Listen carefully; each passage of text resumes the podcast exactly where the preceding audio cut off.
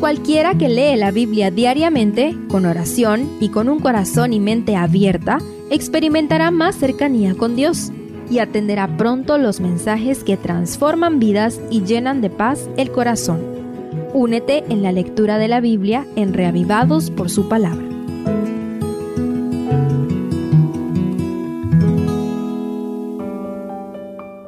Nehemías 12 Después de todas las vicisitudes que enfrentó Nehemías, llegó el momento de celebrar la dedicación de la nueva muralla de Jerusalén.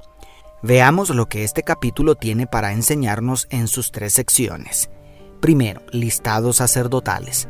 El capítulo inicia con dos listados de sacerdotes, uno del tiempo de Zorobabel, allá por el año 536 a.C. en los versículos 1 al 7, y el otro del tiempo de Joiasim, del 490 a.C. según los versos 12 al 21. Ambos listados corresponden con el más actual que vimos en el capítulo 10. Tantas listas de nombres para qué nos sirven?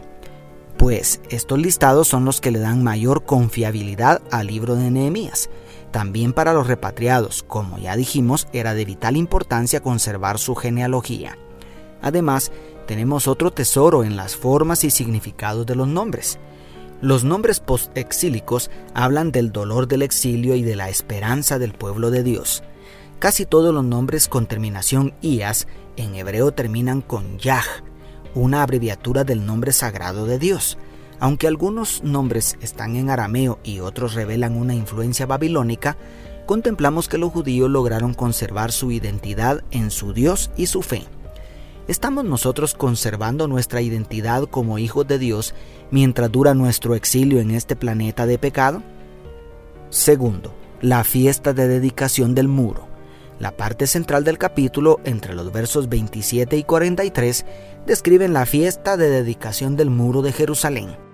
Resulta asombroso contemplar aquellos dos grandes coros, uno bajo el liderazgo de Esdras y otro guiado por Nehemías, marchando y cantando desde la puerta del valle hasta la puerta de la cárcel para luego entrar al santuario y ofrecer cuantiosas ofrendas y sacrificios para la gloria de Dios. Fue una actividad preciosa, ¿Te imaginas lo que será estar sobre la muralla de la Nueva Jerusalén mientras ésta desciende del cielo para establecerse para siempre en nuestro planeta recién purificado por el fuego santo de Dios? Ese día seguramente será inolvidable a pesar de los muchos que quedarán por delante de la eternidad. El gozo de Nehemías y el pueblo judío fue una pequeña muestra de la gran fiesta dentro de las murallas de la Nueva Jerusalén. ¿Estás haciendo planes de participar de la grandiosa fiesta que nos espera? Y tercero, la sostenibilidad del sacerdocio.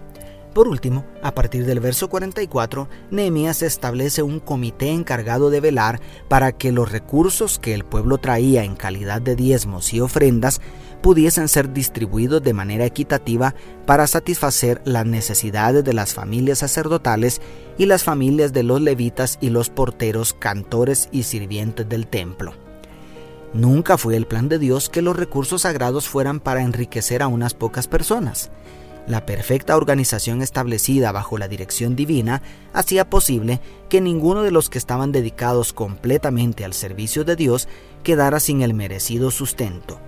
El plan del diezmo y las ofrendas beneficia tanto a los descendientes de la tribu de Leví, brindándoles el alimento a pesar de no poseer ninguna herencia, y también beneficiaba al pueblo a través del ministerio de sacerdotes y levitas que intercedían por el pueblo ante Dios y compartían la instrucción de la ley de Dios con todos. Esto, lamentablemente, ha hecho que algunos equivocadamente vean este asunto como un buen negocio. Sin embargo, no se trataba de una transacción directa entre el pueblo y los sacerdotes y levitas. El centro de todo el sistema financiero del santuario era Dios, y el pueblo entregaba el diezmo y las ofrendas a Dios, y los levitas y sacerdotes debían servir únicamente a Dios.